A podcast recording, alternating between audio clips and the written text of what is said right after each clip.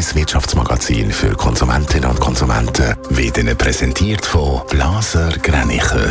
Vertrauensvolle Beratung und Verkauf von Immobilien blasergreinicher.ch Adrian Sutter. Erwerbstätige, die über 55 sind und ihre Stelle verlieren, finden einfacher wieder eine Stelle als auch schon. Das zeigen neue Zahlen, die unter anderem die Uni Basel herausgebracht hat. Sobald aber das Alter Richtung Pension geht, wird es wieder schwerer, um eine Stelle zu finden. Das Gericht in Hongkong hat die Liquidation vom hochverschuldeten Baukonzern Evergrande angegründet. Das Unternehmen ist weltweit mit mehr als 300 Milliarden Dollar verschuldet. Nach der Ankündigung ist der Konzern an der Börse total abgestürzt.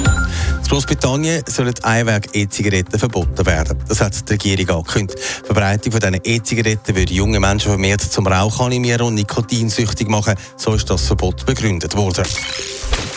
Der Bahnstreik in Deutschland ist nach mehreren Tagen jetzt am Wochenende vorzeitig beendet worden. Adrian Sutter, ab heute sollen Züge wieder planmäßig unterwegs sein, zumindest für eine gewisse Zeit. Ja, Bahn und Gewerkschaft haben eine Art Friedensvertrag gemacht bis im März. In dieser Zeit soll verhandelt werden um Tarif und in dieser Zeit gibt es auch keinen neuen Streik. Eigentlich wäre ja der Streik im Personenverkehr bis heute Abend gegangen. Jetzt fahren aber die Züge schon heute wieder. Obwohl, alles fährt nicht, erklärt der Deutschland-Korrespondent Felix Feldmann. Naja, die Deutsche Bahn hofft es. Sie rechnet aber hier und und da im Fernverkehr noch mit Einschränkungen den ganzen Tag über.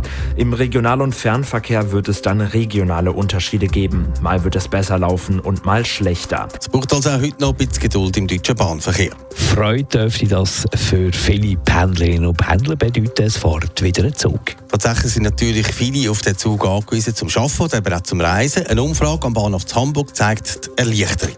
Das ist ja eine sehr schöne Nachricht. Wäre ja für alle Beteiligten auch irgendwann das Beste. Freut uns natürlich, weil wir sehr gerne Bahn fahren. Ich finde das gut, ja, dass sie weniger blockieren. Aber ich finde auch, die Deutsche Bahn sollte mm, kompromissbereiter sein. Also trotz Streik haben viele Verständnis für die Lokführerinnen und Lokführer. Sie sind aber auch froh, wenn der Schritt einmal ein Ende nimmt.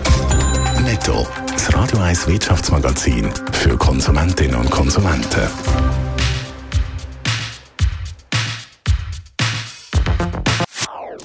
Das ist ein Radio 1 Podcast. Mehr Informationen auf radio1.ch.